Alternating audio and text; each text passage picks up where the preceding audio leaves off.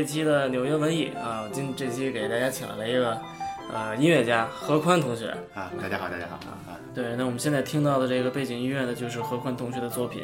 宽儿给咱们做一下自我介绍。行行行，呃，大家好，我叫何宽，呃，我来自贵阳，那我北京我在北京念的书，呃，传媒大学念的书，以前是做录音师的，然后现在在纽约大学学习电影音乐作曲。呃，然后非常高兴这次能够来这儿跟大家一块儿聊天儿。你现在是在 N 呃 NYU 在学音乐是吗？学电影音乐主要是？对，我学电影音乐啊。嗯，电影音乐在纽约呃机会多吗？我感觉机会其实挺多的，因为在纽约这地方，说实话机会真是真是不少啊。然后咱们比较好的优势就是呃。纽约这边好像做独立片子的导演很多，动画也好，就是纪录片也好，小电影也好，只要你自己主动点儿，应该是机会还是挺多的啊。行行行，就挺好玩的项目，也就是就是慢慢的跟别人这么合作，就认识啊。那你现在有什么这个作品什么的，自己比较得意的作品？呃，有一些吗？就有有一些吧，就是多多少少，但是一开始都是学生导演的合作啊，然后比较。算是比较好的，是之前做了一导演独立纪录片导演的片子，啊，他是 NYU 的，后来是实际的项目是吗？对，他是以实际项目，但是那时候他是学生嘛，啊，所以，但是他后来这个片子选了，选进了 Sundance 电影节，啊，就是对，就就是，但是之前就是跟他一起合作，啊，所以这算是比较好的一个，其他的就是一些一些零零散散的比较小的一些啊，对，还有一些呢自己在写的一些跟电影音乐不同的一些。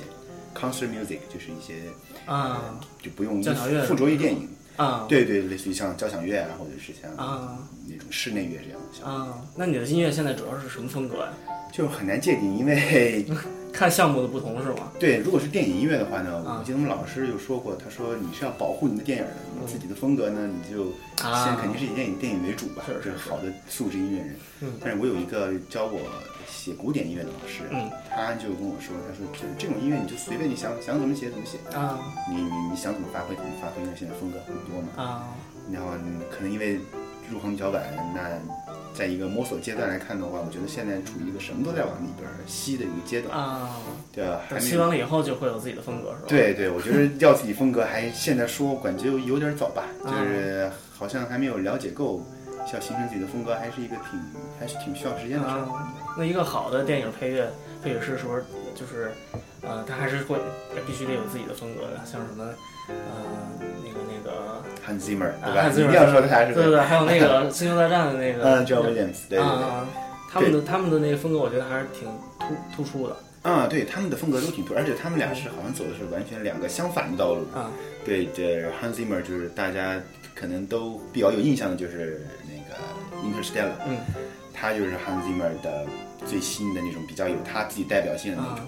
啊，Williams 就是那种星球大战。嗯，它是旋律感比较强，是吧？对，就是一个是古典的，说白了，一个是古典音乐，一个是像 Hans Zimmer 这样，他就是半路，就是自己做学徒做做出来的。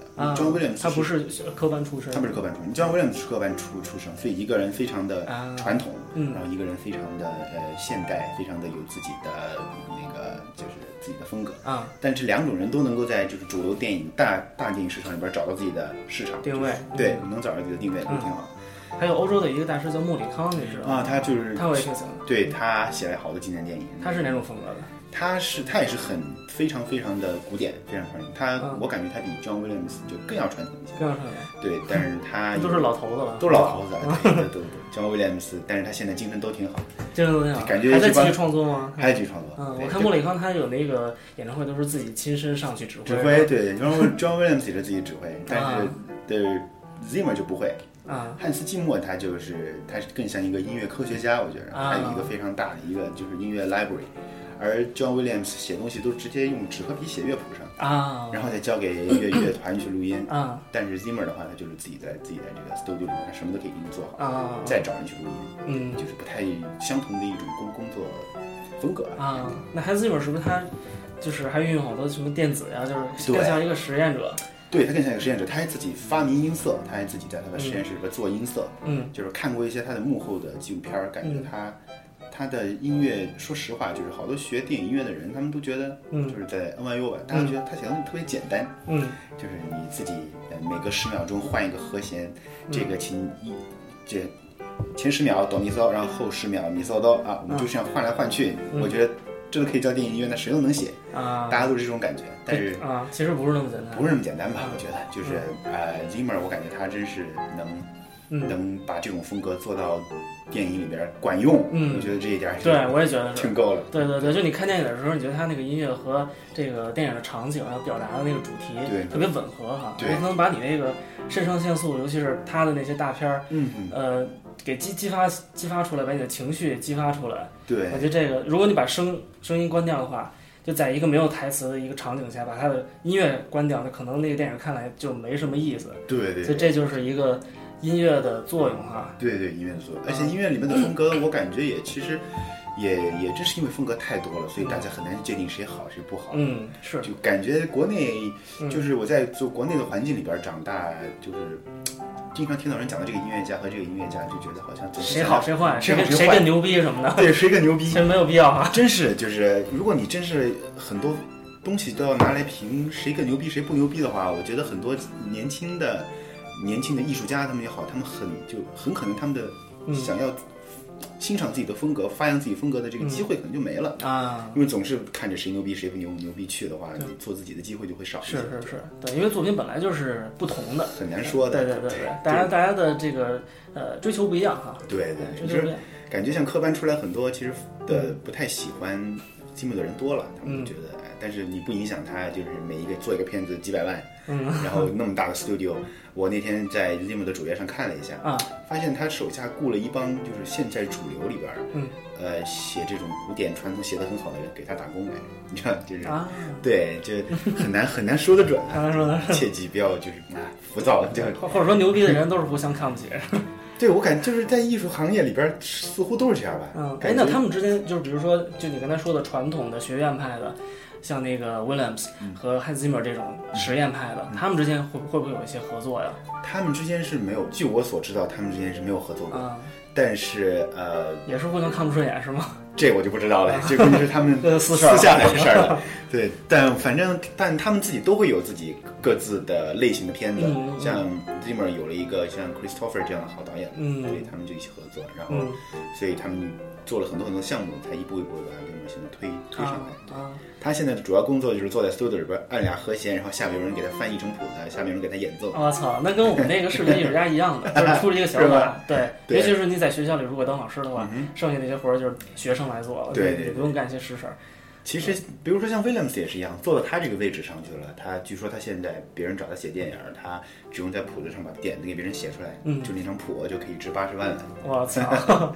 是，哎，那他是不是那如果是比如说他脑子里想出了一个旋律，嗯我就给他录下来，我就哼哼，然后也不用写谱子，然后找会配乐的人、嗯会配器的人，把他们给谱成呃谱成曲，呃是不是也行？对，是可以这么说了。但是这个点子吧，他他们还是有一定基本功会写上来，就是还会写啊不会像一个交响乐的乐谱一样拉拉长长，每个细节都给你做的。啊，因为我知道好多流行流行乐手、嗯流行歌手，他可能以前没有什么太多的音乐素养，就是嗓子还行，就会唱着歌，或者说就是靠脸蛋儿。然后就号称自己写了一首歌，其实就是把旋律录下来，对对然后给会音乐的人让他们去翻译去。对对对，嗯，曾经我第一他们不会这样。对，但曾经我第一次听到这这个嗯就是 Zimmer 这个工作方式，我还是当时还觉得挺感觉是愤愤不平的。我觉啊得为什么能够这样？呢？啊，这为什么能这样？我说这随便抓音乐学院的人都能比你写得好，为什么？为什么你可以占有这么大的那嗯个什么？后来仔细想了很久，然后碰巧那段时间接触到了就是嗯一个风格极简主义的这个风格。嗯，我相信可能你们学就是学习这种艺术设计这一类，肯定也会接触到这很多。你说 John Cage 那种吗？对呀、就是对。然后后来我听老老老师说，我们老师说啊，嗯有很多人就是原来当年嘲笑这帮音乐家，嗯就在你们抖抖抖咪咪咪，然后就这么可以这样重复。重复对，就就像一个 loop 一样，就是反复循环这么久，嗯然后大家就会取笑他们说，当时主流社会还每隔每隔三秒钟重复叫他们的名字一次，嗯。来讽刺他们，就是，啊，但是他们现在也出来了，而且他们真的是就是很深厚的影响到了后面的很多很多音乐。啊。后来我一听 Zimmer 的音乐，我说，哎，这不就是这不就是简约主义这不就是简约主义吗？啊？对，后来一想，哎，其实也也是他们自己把这个东西用到了该用的地方吧。嗯。然后还接触到了很多，还就是有一个挺有意思的作作曲家，他叫 John Adams，嗯。他和那个美国总统的名其中一个名字是一样的。嗯，他写的音乐你听起来挺挺简单的。嗯后来机缘巧合，我拿到了他的一份总谱，嗯我就发现非常非常的复杂，啊，结果特别复杂，但是呈呈现出来的东西听上去很简单很舒服，嗯但是它东西其实很复杂，而且很难演奏，比贝多芬、莫扎特都要难演奏。啊，对，就是他的演奏非常 tricky，然后他的技术啊交杂，嗯就是感觉那但是为什么呢？为什么你在谱子上看特别复杂，听出来确实特简单？对，然后我，然后感觉细小细节、轻声的东西特别多。特别多啊，就跟苹果现在苹果这种主流的设计是一样的，就是嗯外表看起来特别简单，嗯苹果的东西，你看那个外表就是特别它内容很多。内容非常多。嗯我觉得以后的主流趋势也就是这样的。是是是。对我感觉复杂的古典音乐有它自己的市场了，对对对但是份额来按份额来说的话，应该在现在这个消费社会里边，我觉得应该不会那么大。是我我很同意你的看法。对对对对，因为因为我父母他们也是搞音乐，他们是搞器乐的，嗯他们就是之后他就跟一些国外的。就西方的一些现代音乐家合作嘛，那现代那些谱子，他们就觉得特别难，因为很多它不是按照这个呃规律来写的，就可能这儿一下那儿一下，没有意思啊。就是很多甚至更多是那种 improvise，是即兴的一些东西，对对对，啊，它它就是它不是说为了让你听的好听，不是让你觉得悦耳，让你觉得噔噔噔噔噔噔噔这些东西，你说你怎么弹？它完全是这个这个作曲家的一种情绪。是是很随意的一种情绪。但是你就是让这个没错，是吧？对，因为我们也演奏过一些，我们有一些那种小型的 ensemble 这种，就是大家一起一起来演奏的这种课。然后呢，有有一些写那种叫我们把这种音乐叫 new music，啊就是新音乐，就非常非常的抽象的一些概念。然后总结的来说，你拿给一百个观众听，九十九都会说不好听。啊，对，剩下一个他可能在装逼，就是开玩笑这么说的。对对对对，对，但是确实就是不太不太有一些他们的市场。嗯对我们在 NYU 的这个班儿也有，就是在美国哥伦比亚念念作曲系的人，他们毕业之后，嗯来我们就选择了这个 NYU Film Scoring 这个项目。嗯他们进来之后，我们就聊，我们说你以前学什么？他说啊，我们以前学学作曲啊。嗯我说是传统那种吗？我说不，那个是古典的呢，还是新音乐？他说我们写新音乐。我说啊，我说那新音乐写起来是比较费劲了。我说是。嗯他说我们一场演唱会四个人来，嗯，他说我们开音乐会四个人。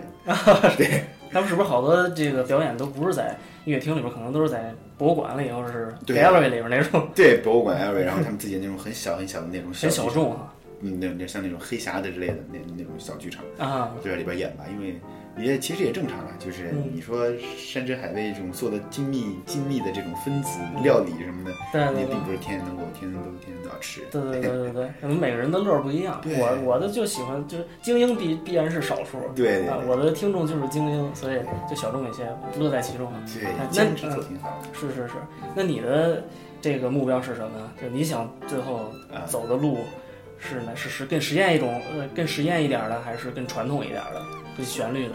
嗯，一开始的时候吧，我记得我一四年那会儿进来，还真是，因为我以前就是一个完全听哼旋律的人，就是觉得什么好听就往上哼。啊，后来就是念了大学之后，就是做混录师，就是基本上歌手、乐队录音，那我们就在后面给他们做好话筒，然后跟他们就是坐在调音台后边那个人。嗯，做一段时间之后，那个时候就觉得啊，还是搞创作比较有意思。嗯，然后就选了作曲这一行，嗯然后搞电影音乐，因为电影音乐其实按照纯乐曲技术含量来说还好，我我我就是我感觉靠即兴就能够应付很多电影音乐了。当时就是什么都不会，就捣鼓了俩片子给给给老师他们看，嗯然后他们看了之后就觉得啊呃你还是挺你可以来这个专业试试，嗯后来就可以让我转。我还是从一四年开始就准备了一年的时间去想转这个专业，嗯然后就说那怎么办？我说就是这想学古想学习古典音乐，不知道还来不来得及。嗯就在这个时候，我认认识了我这边的一个教授，他是从五岁起就是大家期待作曲家，五岁起就在茱莉亚念书，啊一直念到博士。嗯我就跟他学了两年多，然后刚开始找他，我说老师，我是啥也不会。嗯，我说咋办吧？你你看着办吧。他说这样吧，就是你就你觉得什么好听，你就写谱子上找我。就是比较幸运的就是，就是什么好听你就就写出来给他看，对。就是这种随笔的小记。对因为大部分我的朋友身边有些朋友，他们都是五年的嗯。中央音乐学院啊、上海音乐学院学五年作曲，扎扎实实基本功学、嗯。学出来，然后我说这肯定来，肯定来不及，这都二十好几了，啊。再再搞五年，我说这这我家里边都不同意了。啊。然后那，他那老师就说，那你你想想想怎么来怎么来吧啊。后来所有学到的东西都是在这个就是自己随便去发挥的过程中，啊再一点点补回来就是正好这一点好的是，他挺善于发挥，就是别人的这个长处长处。啊然后我之前有一作曲系的，有一中央音乐学院作曲系的女生，嗯然后我介绍她去了这老师这儿上课，嗯啊，一年之后，那个老师就帮她申请上茱莉亚，啊就非常厉害。啊对，他就就这老师很神奇。啊，所以就在她的领导下，我还是接触了好多好多。就我一开始接触的就是一些新音乐、music。就等于说他不光是个好作曲家，还是个好老师。对，我觉得他当老师真挺棒。嗯遇到伯乐了？你说你是？也不算就这是一个伯乐了，嗯对，但是不知道是什么物种遇上伯乐了。对，他就就一起真是学了不少吧，就感觉嗯他能在这个过程中教给我，不是让我自己去再啃从头到尾啃课本。哎，那是啊，嗯明白。那他是不是也是那种，就是说，呃，不是不是那么的呃看重这个技巧？就你之前很多技巧可能不如之前原来在中国的上海音乐学院啊、中央院那些人。对。但是他可能更注重呃创意或者说感觉，对他更注你自己的特点对他更注重你的思想。啊。对我还记得就是前半个月以前，我想就是投这个简历，嗯我想试试，我说肯定身上很困难，嗯，但是我就是好歹试一下，嗯我就有有有一坏习惯，我就问老师，我说我说哎，我说这学校喜欢什么样的作品啊？嗯你能把以前学生作品给我听听吗？他说了我一通，他说嗯他说你绝对不能有这种这种二次猜想，这个 second thought，啊他说你不能够这么想，不能够这么 second guess，因为嗯你要表现你自己最好的音乐呀。嗯，他就拿了两个学生给我听，风格完全不一样。啊，就每个人都是不一样的。对呀、嗯他就说你不能投这么 巧啊。对对对我说哎呀，我说这臭毛病医生又带过来了。对，所以就是以后想做的吧，就是嗯因为二十世纪的就是后期这种很比较抽象音乐也接触不少，嗯但是呢，接触完之后就是感觉那个技巧，嗯学习技巧很快那段时间就是听他们的音乐，因为他们的音乐技巧真的技巧上来说真的很复杂。啊就先接触了很多复杂的，但是到了一定时候，现在感觉哎不行，还是得回到最嗯，是可能就是说你好听啊，因为 对对对。从观众的刚性需求来说，好听。啊，那等于说你以后的就你想走的路子还是要悦耳的好听的这种感觉的。嗯，悦耳好听只是一个部分吧，嗯。我觉得更多的是要表达你的想法。嗯。但这一点我觉得挺抽象，目前这个阶段嗯还是要在在就是，就我听你老老师说过，应该他叫就是应该叫鲍元凯，他应该是就是国内挺挺挺有名的一个作曲家。啊他们说，他说他教学生就是三个阶段，嗯第一个阶段就让你放，让你让你想怎么来怎么来，嗯你胡搞吧，你就去嗯弄吧。嗯那第二阶段他让你收，因为学生到了这个他放到一定阶段之后，他觉得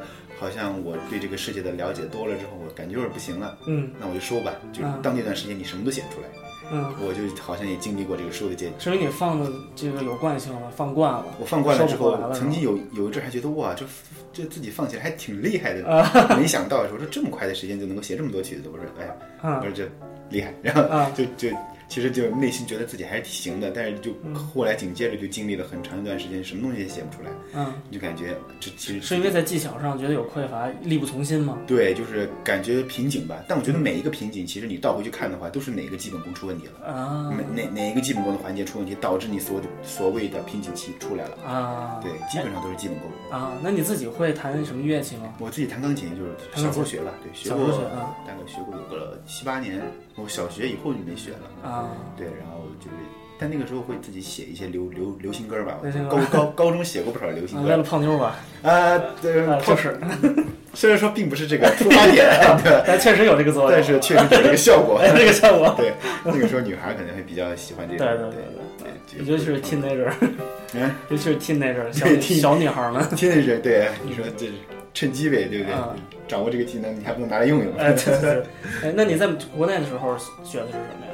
我在国内大学，我们的专业叫录音艺术。啊对，我们的其实学的就是首先要研究话筒，啊然后再给乐队录音，嗯然后呢再了解一些声学知识，嗯然后你再在这个过程中你还了了了解一些混音，怎么把专辑做得漂亮。啊但我感觉也是打下了很多声音的基础。真的就是对或者是器械方面、器材方面嗯，器材，然后怎软么样件什么的。对，怎么样做做声音什么的，确实还是有一定的优势，就是比较适合电影配乐这个行业。啊，对，因为你就是你现在处于一个就是刚刚出来的人比较穷的阶阶段，什么都可以自己来，你不用花钱找混音师，不用花钱找录音师，你自己就可以全干了。啊，哎，那我觉得你这路子挺好，就是你等于是先从一个比较犟的这个呃技巧方面的东西，这个器材方面的东西，软件方面的，嗯先从这方面学，然后现在你等于是，呃，走出这个这个圈子，然后有自己的东西了，在做音乐了。以前可能更多是像民工一样哈，就是纯对技艺的，但现在你有自己的，就是说创新也好，